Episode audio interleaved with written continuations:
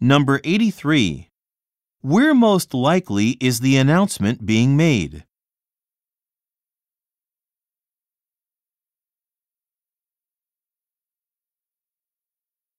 Number 84. Why has the event been delayed?